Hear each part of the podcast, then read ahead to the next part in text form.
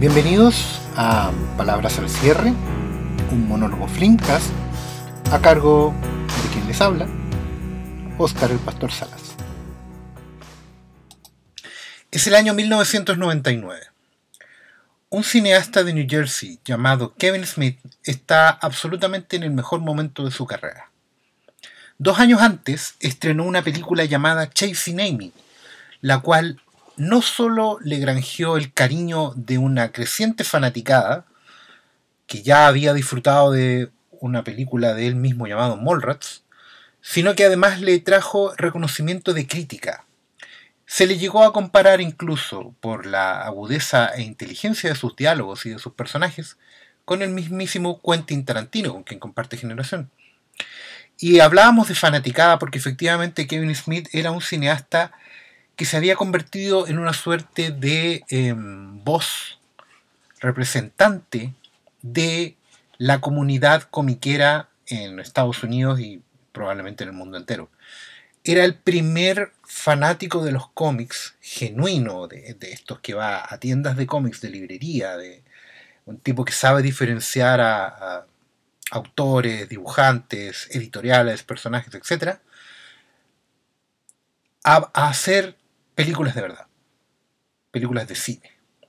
Quizás no era eh, el mejor director de su generación, de hecho, a pesar del éxito crítico de Chasing Amy, uno sigue sabiendo de que es una película probablemente, eh, no digamos modesta, pero sí moderada. Es una película que sabe lo que tiene y lo aprovecha narrativamente muy bien.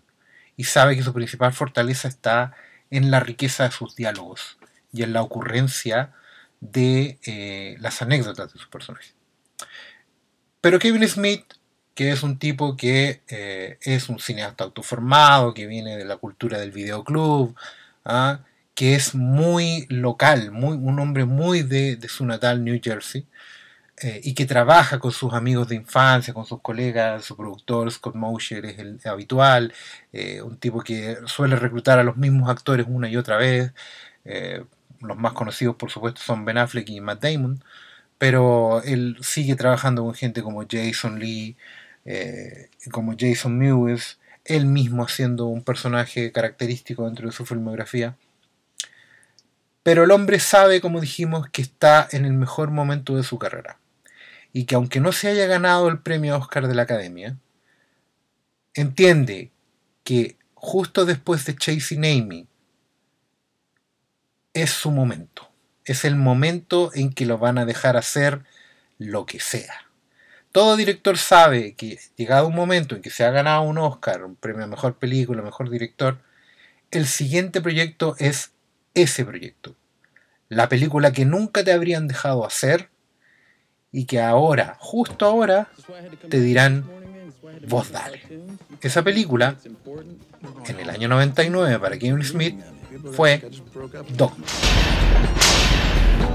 Two fallen angels have just discovered a loophole that can get them back into heaven. Outstanding work. Se supone y debemos creer que Kevin Smith ha estado pensando en el guion de Dogma toda su carrera.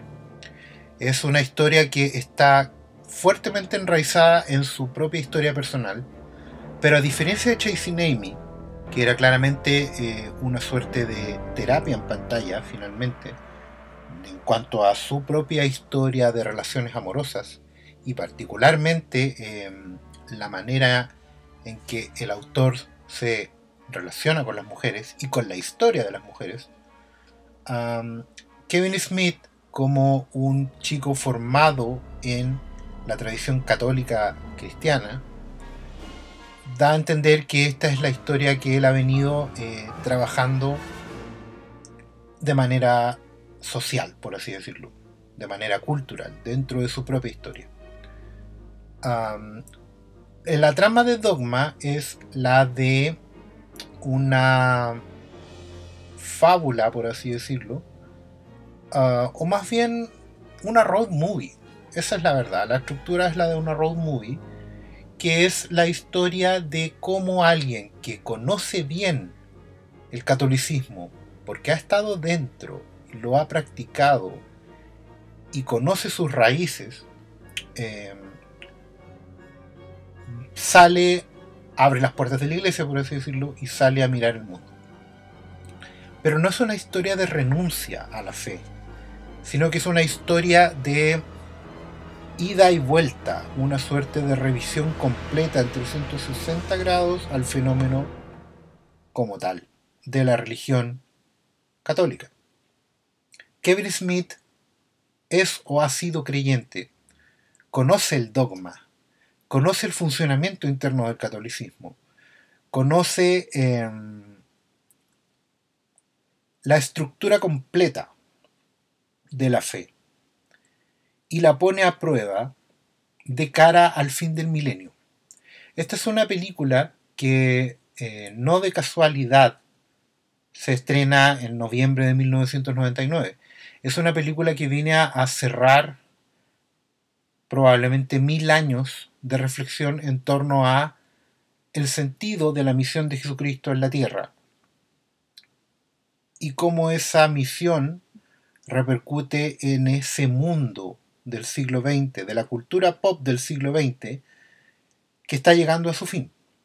En, ese todo sentido es una película apocalíptica, porque habla del cuestionamiento total de las estructuras, no solo de la fe, sino también del creyente, del, del, fan, del nerd, de este tipo que eh, está buscando reemplazar la religión bajo la que fue formada, formado, perdón, por otra fe, probablemente por la fe en sus propios íconos, en su propia cultura, en su propia manera de ser, pero que descubre que esa es una búsqueda equivocada, que finalmente los temas importantes no pueden ser disfrazados de caricatura, no puedes eludir las responsabilidades, no puedes dejar de aceptar lo que significa hacerse adulto y madurar aunque eso no significa que tengas que perder el sentido del humor en el trayecto. Dogma es la historia de Bethany, que es una chica que trabaja en una clínica de abortos, pero que esencialmente está en una suerte de pausa con su propia vida. Está en un momento de cuestionamiento total ya que su historia personal eh, carga con un fracaso matrimonial, está tratando de reinventarse como mujer y como persona, probablemente en una crisis de, sus 30, y que eh, recibe la visita de un ángel que es la voz de Dios, el Metatrón. Este ángel le tiene una misión la cual es em, viajar a una iglesia en New Jersey e impedir que otros ángeles, llamados Loki y Bartleby, crucen el portal de dicha iglesia. Las razones no son claras, las motivaciones tampoco, pero Bethany debe cumplir con este designio divino, a pesar de su evidente quiebre con la religión, con su fe y con su propia vida. Lo que el Metatron no le dice a Bethany es que estos dos ángeles tienen como objetivo final volver al cielo. Ellos son almas expulsadas del, del, cielo. Y por una suerte de subterfugio legal de la doctrina católica, basada justamente en las bulas y en la indulgencia, ellos tienen la posibilidad de em, el borrar todos sus pecados y volver al cielo, del cual fueron expulsados alguna vez por un conflicto con eh, el mismísimo Dios.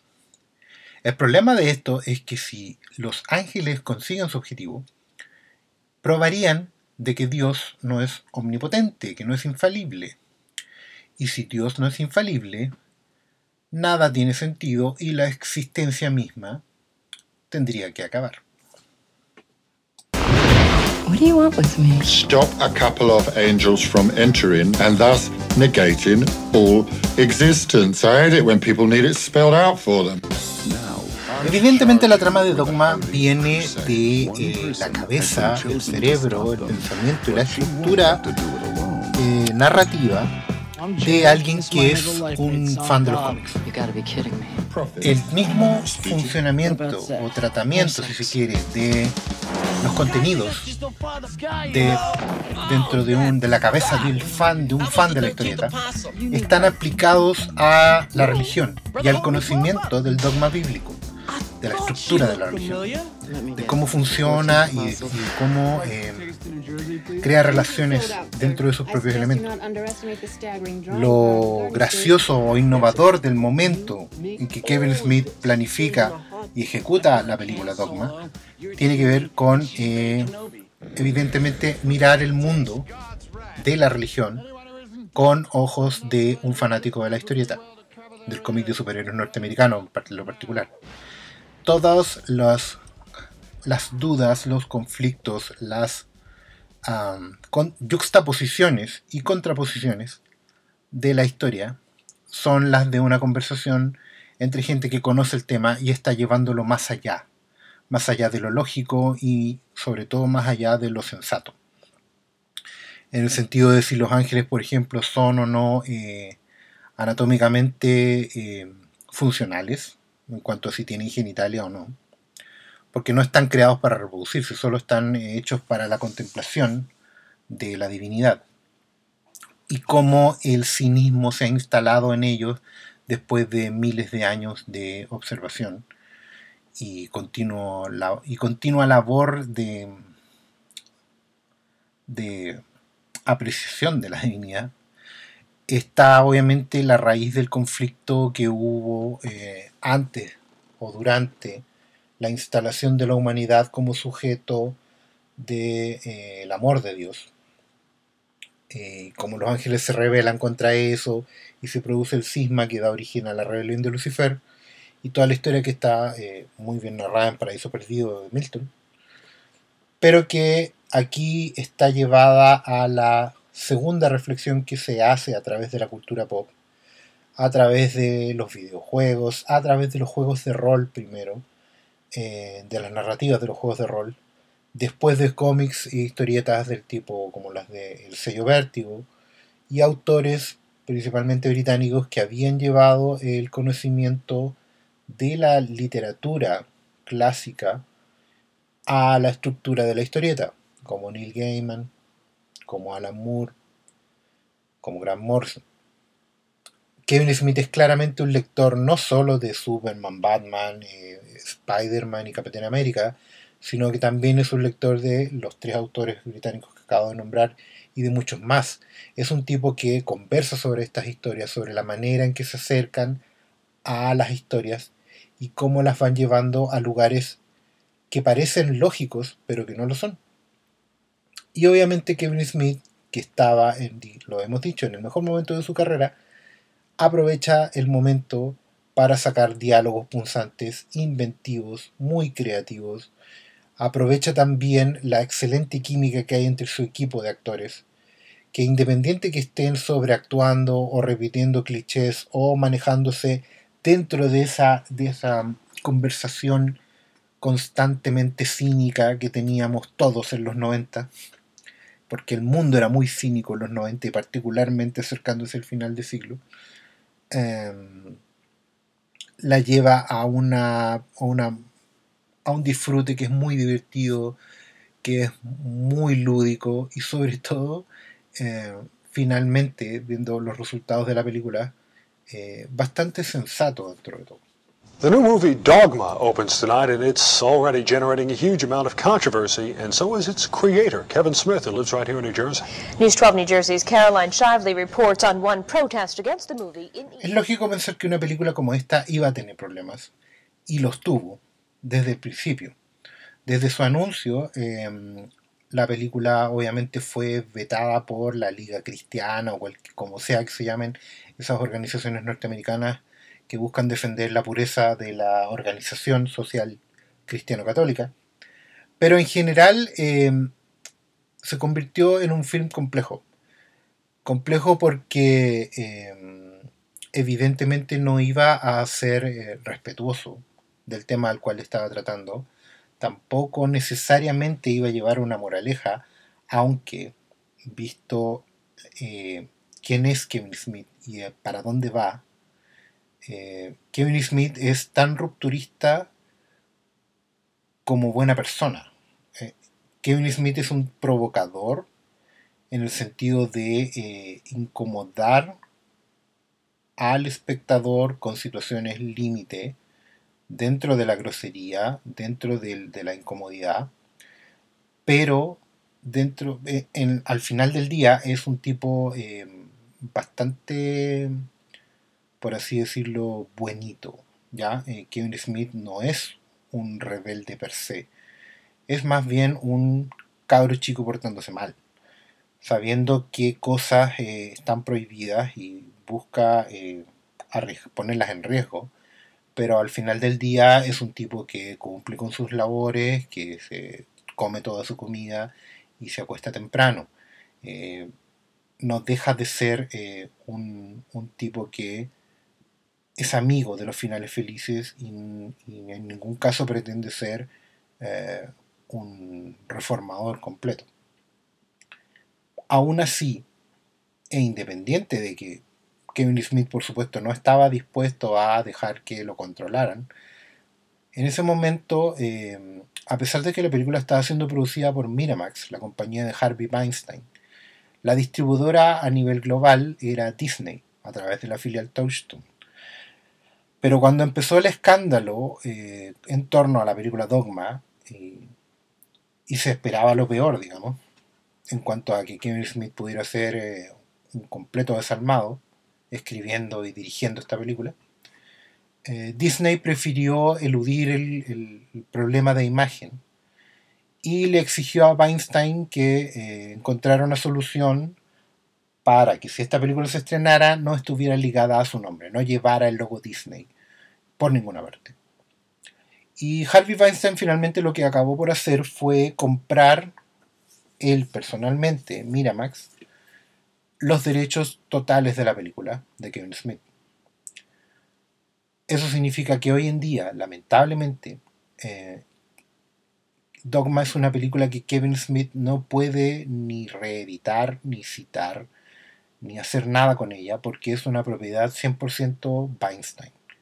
De hecho, el mismo Kevin Smith hace muy poco, en el, marco del juicio de Harvey Weinstein, eh, reveló que el, odioso y siniestro productor lo llamó eh, hace poco antes de que se explotara el escándalo de, los abusos sexuales para ofrecerle hacer una secuela.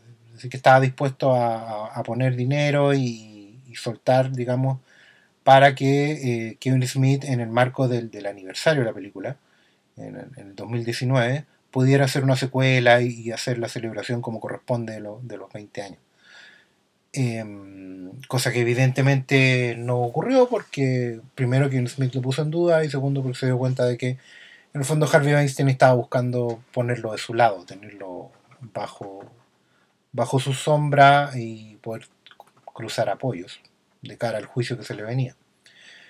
Pero finalmente la película en el año 99 se estrenó a través de una compañía muy pequeñita que se llama Lionsgate, pero que hoy en día no tiene ningún derecho de eh, distribuir esta película. Y esa es la razón por la cual no podemos ver Dogma eh, en ningún streaming, ni se ha reeditado en formato físico. Eh, es muy curioso porque Dogma comparte cierta historia con películas de otro calibre, como por ejemplo La Última Tentación de Martin Scorsese, ¿verdad? Eh, en cuanto a que fueron prohibidas por su contenido hereje, pero mientras La Última Tentación de Martin Scorsese ya está disponible en todos lados y, recibe el aprecio y, los visionados que merece, eh, Dogma no puede hacerlo pero no por su herejía, sino que por, porque por sus vericuetos eh, comerciales hoy en día está prácticamente embargada eh, dentro de eh, la billetera de un señor que está preso y que obviamente no tiene ningún interés en soltarla, ni probablemente pueda hacerlo, porque eso le, le significaría un beneficio económico eventualmente, por muy pingüe pequeño que sea, que probablemente nadie va a estar dispuesto a tomar. had hoped for hundreds to join them in the protest against the movie Dogma. Instead, they got less than two dozen, but they were joined by this man. He wouldn't admit it, but he looked and sounded suspiciously like Dogma's writer, director, co-star, and New Jersey resident Kevin Smith. I don't think it stands for uh, for anything positive. What does it stand for? I don't know, but I've been told not good. The movie follows two fallen angels who try to get back into heaven and the people who are fighting to keep them out. Dogma tiene momentos genuinamente buenos. Tiene mm, la escritura y la inventiva de Kevin Smith a tope pero se pasa de rosca en su ambición. Es muy consciente de ser ella misma. Es una película de Kevin Smith que por primera vez, a pesar de ser tan personal, sabe que es una película de Kevin Smith. Eh, ya es consciente de las cosas que debe repetir porque son parte de la fórmula, cosas que la gente espera de este tipo de películas y es el momento exacto en que efectivamente el cineasta de New Jersey empieza a ir cuesta abajo. Em, a favor, por supuesto, hoy en día, hasta hoy en día conserva un, elenco que está perfecto. Linda Fiorentino como Bethany, Alan Rickman como el Metatron, con toda eh, esa maestría que tenía el, el genio Rickman. Está un jovencísimo Chris Rock como Rufus, el decimotercer apóstol, el cual eh, evidentemente ha sido borrado de todo registro por ser negro, eh, y que defiende evidentemente que eh, Cristo también era negro, pero bueno, han sufrido un lado de imagen. Están obviamente Jay, Silent Bob, Ken Smith, Jason Mewes, haciendo lo que siempre hacen, pero que en, este, en esta historia son la encarnación moderna de lo que son los profetas bíblicos. Está Jason Lee como Azrael, el ángel de la muerte, que está ahí em, manipulando los hilos de la situación. Eh, y Loki son los muy bostonianos y mancuerna. Eh, ben Affleck y Matt Damon también en sus mejores momentos, probablemente como dupla. Eh, hay, hay cameos de los actores de Clerks, con lo cual se refuerza la, idea de que Kevin Smith es un tipo de su casa. Y bueno, también está George Carlin, que se había hecho muy amigo de, Smith y lo acompañó en, estos proyectos locos donde el, viejo lindo podía lucirse. Eh, George Carlin me odiaría por decirle viejo lindo, pero bueno. Em, y también está eh, un cameo de una connotada cantante canadiense como Dios mismo. Y en general están todos muy bien, eh, lo están pasando muy bien. Eh, se nota que están divertidos con, con, con, este guion tan absurdo, pero también tan complejo. y es justamente en esas contradicciones donde Dogma probablemente naufrague. Em, porque es a la vez muy casual y al mismo tiempo muy compleja. Eh, y, pero principalmente porque es muy consciente de sí misma, es muy consciente de ser una película de Kevin Smith. Y es obviamente ese momento en el cual el, genio de New Jersey empieza, como ya dijimos, a ir en cuesta abajo. Eh, quizás el ejemplo más lógico de lo que estoy diciendo en cuanto a a no darse cuenta de que no está resultando es el chiste del Golgota, que es una gran idea, por cierto, que, porque el chiste del, monstruo del Golgota, que es una suerte de criatura de fecas, o sea, un monstruo de mierda, está basado en una, en una anécdota que es eh, original de, la, del, del martirio de la crucifixión, que, tiene que ver con que efectivamente eh, no se crucificaba a, todo, a la gente en cualquier parte, porque había consecuencias físicas y fisiológicas de ese martirio. No solo porque los muertos desangraran o, colgaran de manera absolutamente bestial en esos maderos, sino que porque Al morir el cuerpo refleja, eh, relaja esfínteres, perdón. Y nada, pues no es algo agradable de hablar. Pero ese chiste, por ejemplo, es tan autoconsciente y tan eh, provocador en su propia en su propio infantilismo que no es gracioso. sabes que estás pasado de rosca en ese momento. Por mucho que trates de eh, hacerlo pasar por caricatura, por película de, serie B, etcétera, etcétera. Pero al mismo tiempo eh, está el Kevin Smith en su pináculo con los diálogos, por ejemplo, entre Bethany y Bartleby. Eh, Bethany, que es la última descendiente de Jesucristo en la tierra, y que en su época fue también muy innovadora porque fue una de las primeras películas que planteó la idea muy concreta de que Cristo tenía familia, porque evidentemente su madre María pudo haber sido virgen al momento de concebirlo, pero no necesariamente iba a seguir siendo virgen toda su vida, especialmente si llevaba una vida de mujer casada. Entonces la idea de que Cristo tuviera hermanos eh, hoy en día suena muy eh, lógica y archiconocida y expuesta, pero en los tiempos de Dogma fue una, un secreto a voces que Kevin Smith tiró por encima y, eso fue justamente lo que le llevaba a, a, enfurecer a tanta gente de la Liga Católica y a que el, resto del mundo tratara de desentenderse de esta película. Eh, creo que también es muy particular de este estado contradictorio de las cosas el hecho de que cuando hubo una protesta por el estreno de Dogma, Kevin Smith y Scott Mosher fueron a protestar, se mezclaron entre los, entre los manifestantes y, protestaban contra, contra sí mismos, digamos, tratando un poco de, hacer el gran chiste. Pero fueron reconocidos y fueron finalmente entrevistados por, la prensa en ese momento. Y, todo esto tiene que ver con, em, con explotar e inmolarse en ese mismo momento. Eh, es inevitable pensar que Dogma es justamente el, sacrificio final de, un hombre que supo llevar su talento hasta el límite y que probablemente sí, después de eso perdió el rumbo. Eh, no supo qué más eh, hacer consigo mismo, que se convirtió en una superestrella ah, y que no supo llevarlo a ninguna parte. Eso suena un poco triste, pero también es parte de las reglas del juego.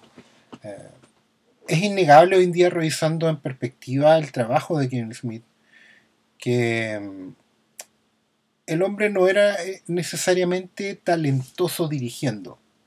Ah, se nota que sus actores están a sus anchas, pero al mismo tiempo sin brújula. Se nota que su propuesta eh, en pantalla es más bien amateur y bastante limitada. Eh, probablemente él podría justificarlo diciendo que así hace sus películas, como un grupo de amigos grabando con una cámara de video, haciendo lo que pueden hacer, eh, preocupándose de pasarlo bien y colocar esas ansias juveniles en pantalla. Pero también es cierto que como escritor Kevin Smith es o era o sigue siendo eh, pero probablemente, pero con toda certeza fue un escritor de diálogos muy talentoso, increíblemente fino, con un tiempo y un ritmo digno de probablemente no solo de Tarantino, sino también de Billy Wilder. Y que quizás lo que le faltó fue más que ambicionar convertirse él en el maestro de ceremonias de toda esta fiesta, eh, haber entendido que su talento trabajándolo en conjunto con otras personas, podría haber llegado mucho más lejos. Que posiblemente lo que pasó con Ben Affleck y Matt Damon, por ejemplo. Que vienen saliendo con, con los cuales comparte un origen y que finalmente llegaron a otros lugares.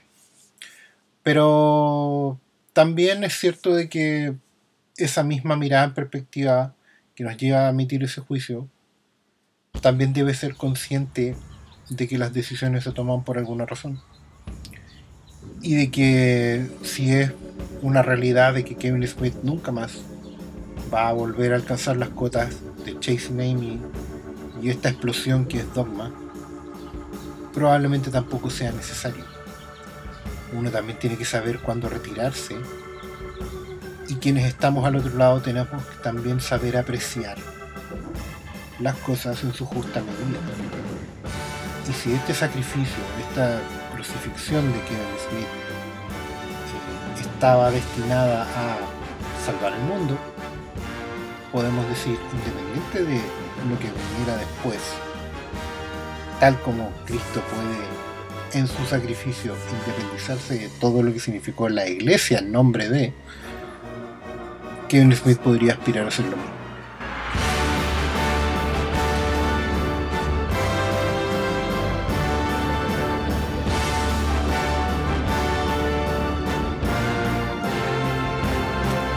Esto fue Palabras al cierre, un monólogo Flimcast, conducido por su amigo Oscar el Pastor Salas.